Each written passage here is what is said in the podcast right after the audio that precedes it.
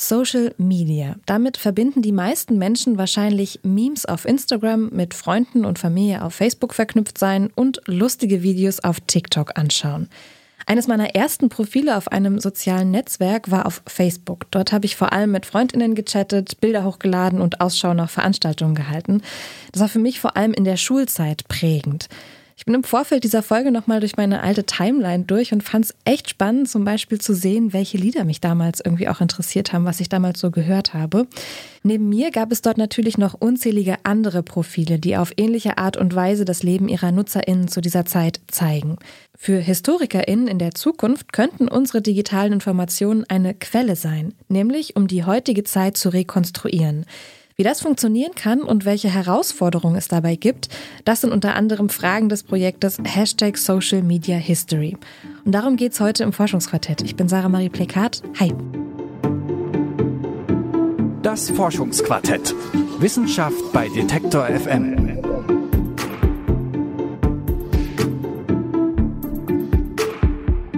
Das Gemeinschaftsprojekt Social Media History der Universitäten Bochum und Hamburg beschäftigt sich, wie der Name bereits verrät, mit Geschichte und Social Media. Dabei werden die sozialen Medien einerseits als mögliche Archivquelle für zukünftige HistorikerInnen betrachtet und andererseits geht es auch darum, wie Geschichte in den sozialen Medien erzählt wird. Meine Kollegin Julia Segers hat mit einem der beiden leitenden Professoren über das Projekt Social Media History gesprochen. Hallo Julia. Hi Sarah. Julia, das Projekt Social Media History hat unterschiedliche Schwerpunkte. Welche genau sind das denn?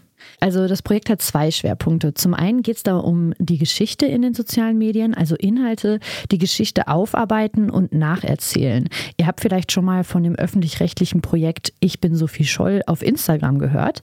Das ist ein Kanal, der das Leben der Widerstandskämpferin Sophie Scholl nacherzählt und der erreicht damit heute mehr als 600.000 Menschen. Also es ist eine neue Art, Geschichte zu erzählen, die positive und negative Seiten hat. Und da kommen wir aber gleich nochmal drauf zurück. Der zweite zweite Schwerpunkt, der liegt bei Social Media selbst, also User-Profilen, Timelines, Posts, Tweets, Videos und so weiter als Quellen für HistorikerInnen in der Zukunft. Also zum Beispiel deine und meine Profile, die von unseren HörerInnen. Ja, und die könnten in Zukunft von GeschichtswissenschaftlerInnen als ein Mosaikstück genutzt werden, um unsere heutige Zeit und das Leben darin zu rekonstruieren. Neben privaten Accounts sind außerdem die von Personen aus dem öffentlichen Leben und der Politik spannend spannend. Also wie hat sich wer zu welchem Thema und zu welcher Zeit geäußert? Okay, da kann ich mir schon mal grob was drunter vorstellen. Aber mach es doch gerne noch mal ein bisschen konkreter. Also inwiefern können die Geschichtswissenschaften von den sozialen Medien profitieren? Also was natürlich toll ist an den sozialen Medien, jedenfalls für GeschichtswissenschaftlerInnen, ist die schiere Menge an Content, die wir alle jeden Tag erstellen. Also das Bild unserer Gesellschaft und die Stimmung, die wird zum Beispiel bei Instagram und Twitter viel detaillierter gezeichnet als in Zeiten, in denen Menschen eben nur Tagebuch geführt haben. Einer der beiden Projektleiter von Social Media History ist Christian Buddenberg. Er ist Professor für Geschichtsdidaktik an der Ruhr-Universität Bochum und hat mir dazu ein ganz schönes Beispiel gegeben, wie ich finde. Ich schreibe gerade an einem Buch über die erste Kreuzfahrtreise 1891 und ich habe äh, Tagebuchaufzeichnungen und ähm, ich habe einige wenige Fotos. Ich würde mir natürlich wünschen, also was jetzt völlig ahistorisch ist, wenn ich sowas, also wenn die damals einen Twitter-Account gehabt hätten oder, oder bei Instagram und diese Reise dokumentiert hätten, da würde ich mir heute die Finger nachlecken. Stimmt, und ich kann mir auch vorstellen, dass vielleicht damals weniger Menschen Tagebuch geschrieben haben, als es heute Menschen gibt, die täglich ihre Social-Profile füttern. Und es sind ja auch eine super krasse Menge an Daten, die ja irgendwie erstmal erhalten bleiben müssen. Stelle ich mir beim Tagebuch irgendwie einfacher vor, das stellt man dann in den Schrank und da bleibt es dann vielleicht auch im besten Fall eine, eine Weile stehen oder wandert irgendwann auf den Dachboden oder in den Keller. Aber bei digitalen Inhalten, die werden ja in der Regel irgendwo auf einem Server gespeichert. Und außerdem, bei so vielen Daten müssen die Forschenden da irgendwie auch erstmal in Zukunft durchsteigen. Richtig. Und dazu kommt noch eine Herausforderung, denn wir alle haben natürlich auch so eine Darstellungsabsicht in den sozialen Medien. Wir zeigen uns ja nicht immer so, wie wir tatsächlich sind und was wir auch tatsächlich erleben, sondern immer eher so eine ja, idealisiertere Version von der Realität. Mhm. Das im Grunde ist ja auch eigentlich nicht wirklich was Neues. Also zum Beispiel Wandmalereien aus der Steinzeit oder auch Schriftstücke aus der Antike sind ja auch immer nur ein Ausschnitt einer Realität. Ganz richtig. Aber heute in der Masse können unsere Profile trotzdem aufschlussreich sein. Und es kommt auch darauf an, was sich Forschende in der Zukunft anschauen wollen, sagt Christian Bundenberg. ist ja zum Beispiel auch, sind, wären Ihre Social Media Accounts oder meine für Kolleginnen und Kollegen in der Zukunft, die über unsere Zeit, dass man dann sagt zum Beispiel, was weiß ich, ich nehme diese als krisenhaft wahrgenommene Zeit ab 2008 äh, Finanzkrise, ähm, äh, äh, Pandemie, Ukraine und so weiter, das, das summiert sich ja so und wir nehmen ja unsere Welt als krisenhaft wahr. Ist ja die Frage, ob das in der Rückschau dann immer noch so ist.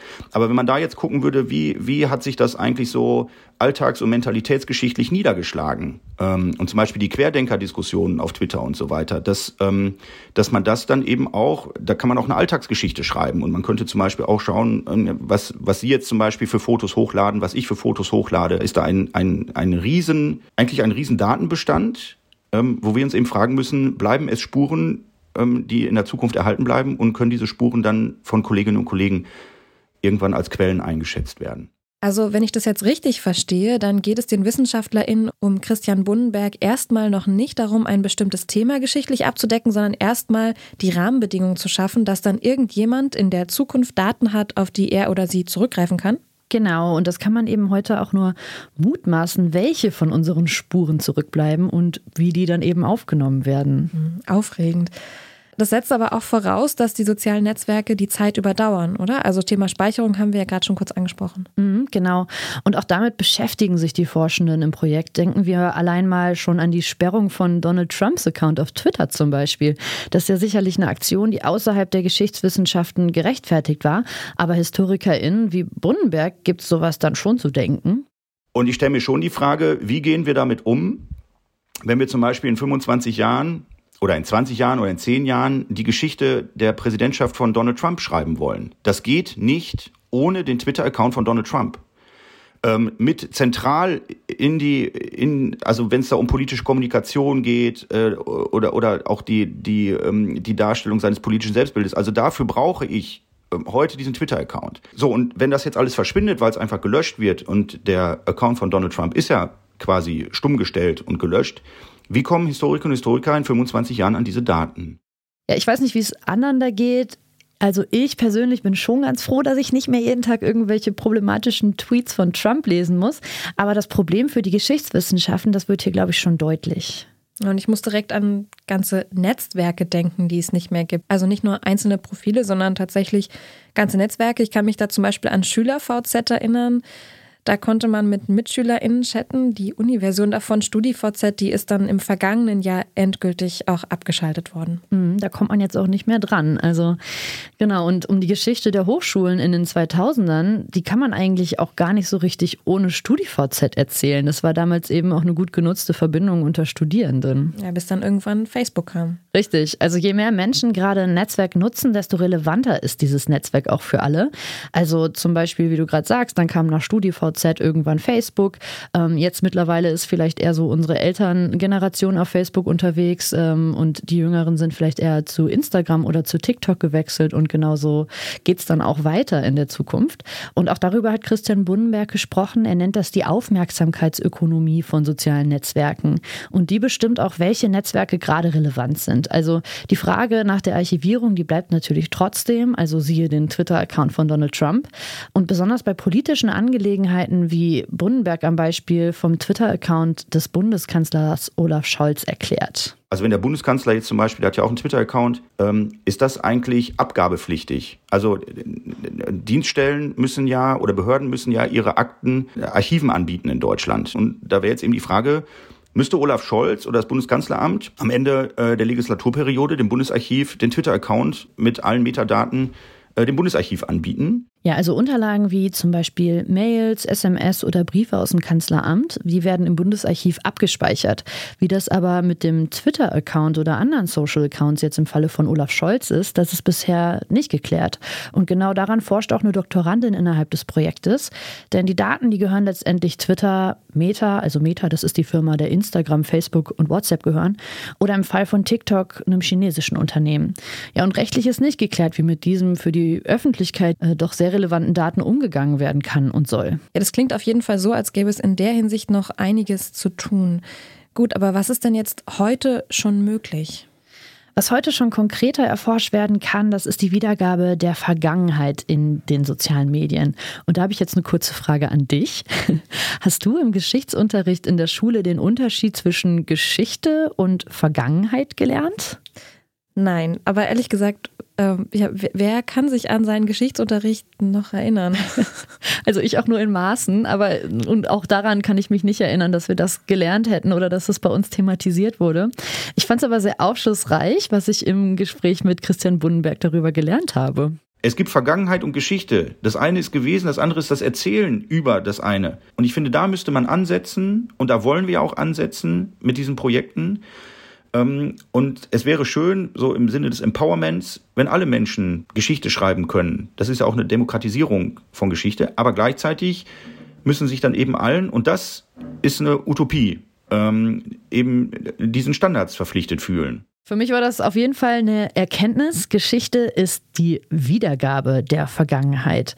Und damit die möglichst korrekt wiedergegeben werden kann, braucht man bestimmte Standards in der Erzählung von Geschichte. Und um genau die geht es im zweiten Schwerpunkt von Social Media History. Da ist die zentrale Frage, wie wird eigentlich Geschichte in den sozialen Medien wiedergegeben? Das eine wäre, dass man eben schaut, wie findet Geschichte also jetzt nicht Vergangenheit, sondern Geschichte eben als diese Darstellung von Vergangenheit. Wie findet das in Social Media statt? Und da war ja letztes und vorletztes Jahr zum Beispiel Ich bin Sophie Scholl ein Riesenthema. Das ist eben so ein ähm, Projekt gewesen, ähm, über das man auch lange streiten kann.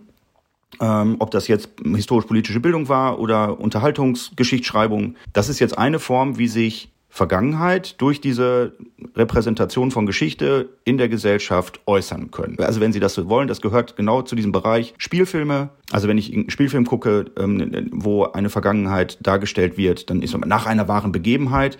Aber es ist ja keine wahre Begebenheit. Also die wahre Begebenheit schon, aber das, was ich sehe, ist ja nicht die wahre Begebenheit, sondern ich sehe, was weiß ich, äh, Tom Cruise als Stauffenberg, der dafür bezahlt wird, dass er sich ein Kostüm anzieht und vor einer Kulisse einen Text aufsagt. Also das, es bleibt halt Tom Cruise und ähm, das heißt, auch diese Darstellungen sind immer zeit- und gegenwartsgebunden. Und in der Public History beschäftigen wir uns damit, wie Geschichte in der Gegenwart dargestellt wird. Ja, kurz noch zum Verständnis. Zur Public History gehören klassisch unter anderem die Bereiche der Erinnerungskultur, Denkmalpflege und das Museumswesen. Und dazu kommen jetzt eben auch die sozialen Netzwerke. Genau, und ein Beispiel ist eben dieses Sophie Scholl-Projekt. Es ist vor etwa zwei Jahren vom Südwestrundfunk und Bayerischem Rundfunk auf Instagram umgesetzt worden. Und der Anlass war der 100. Geburtstag von Sophie Scholl. Auf Instagram wurden die letzten Monate von ihr dargestellt und zwar mit Hilfe einer Schauspielerin. Und das hat so ein bisschen an so aktuelle Influencer-Kanäle erinnert. Ja, und für das Projekt, da gab es Lob, aber eben auch Kritik, ne? Genau, das Projekt ist für seinen Innovationscharakter ähm, wirklich hoch gelobt worden. Und es ist ja auch wirklich eine spannende Idee, wenn man mal so drüber nachdenkt. Das macht ja Geschichte wirklich total erlebbar, wenn man auf einmal so ein Leben in Bild und Ton Tag für Tag erzählt bekommt. Das Blöde war nur, dass das Format leider so halb fiktional und halb historisch erzählt wurde. Und wenn man dem Kanal gefolgt ist, dann wusste man nie so ganz genau, was jetzt Fiktion war und was nicht. Und auch in der Reihenfolge der Erzählung ist man wohl von der Realität abgewichen. Mhm. Aber das Potenzial ist ja scheinbar ziemlich groß, vor allem wenn man sieht, welche Größe der Instagram-Kanal hat. Dem folgen ja immerhin momentan mehr als 600.000 Menschen. Gut, jetzt haben das viele kritisiert. Wie könnte das denn aus Einschätzung der ExpertInnen besser oder anders gemacht werden? Ja, wie das geht, damit beschäftigt sich eben das Team von Social Media History gemeinsam mit interessierten BürgerInnen. Und die schauen sich da zwei Dinge an. Erstens, wie kann ich Geschichtsinhalte auf Social Media einschätzen und beurteilen? Und zweitens, wie kann ich Geschichte möglichst korrekt wiedergeben und selbst Inhalte produzieren? Wir erarbeiten jetzt mit ähm, Bürgerinnen und Bürgern auf zwei unterschiedlichen Ebenen. Also wir haben einen sogenannten Dabeirat.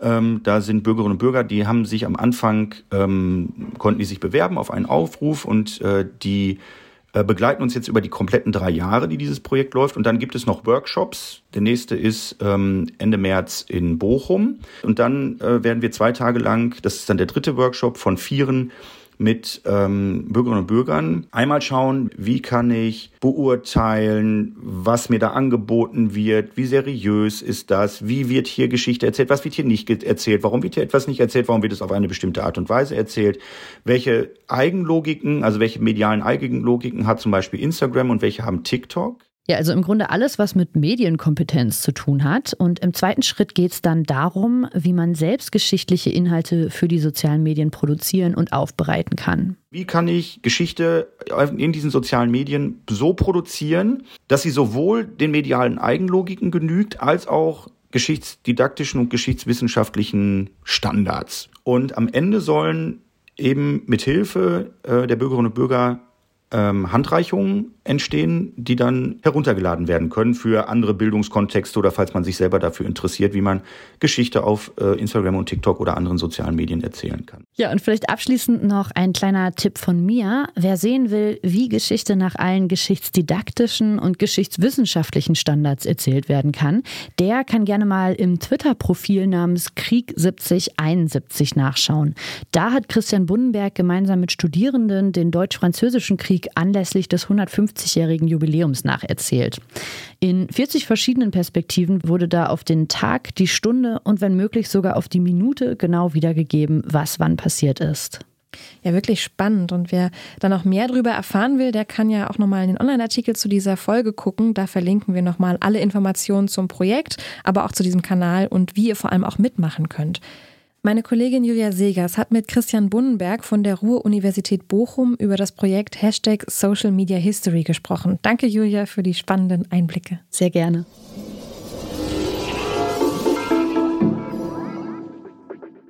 Wenn euch das Forschungsquartett gefällt, dann lasst uns doch gerne ein Abo da. Ihr findet unsere Beiträge auf unserer Website detektor.fm und im Podcatcher eurer Wahl, zum Beispiel bei dieser Apple Podcasts, Amazon Music, Spotify und Google Podcasts. Die Redaktion dieser Folge hatten Julia Segers und Lars Fein. Und die nächste Folge, die gibt's dann wieder in einer Woche am Donnerstag.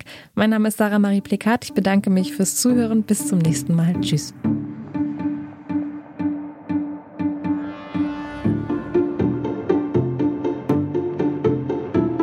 Das Forschungsquartett. Wissenschaft bei Detektor FM.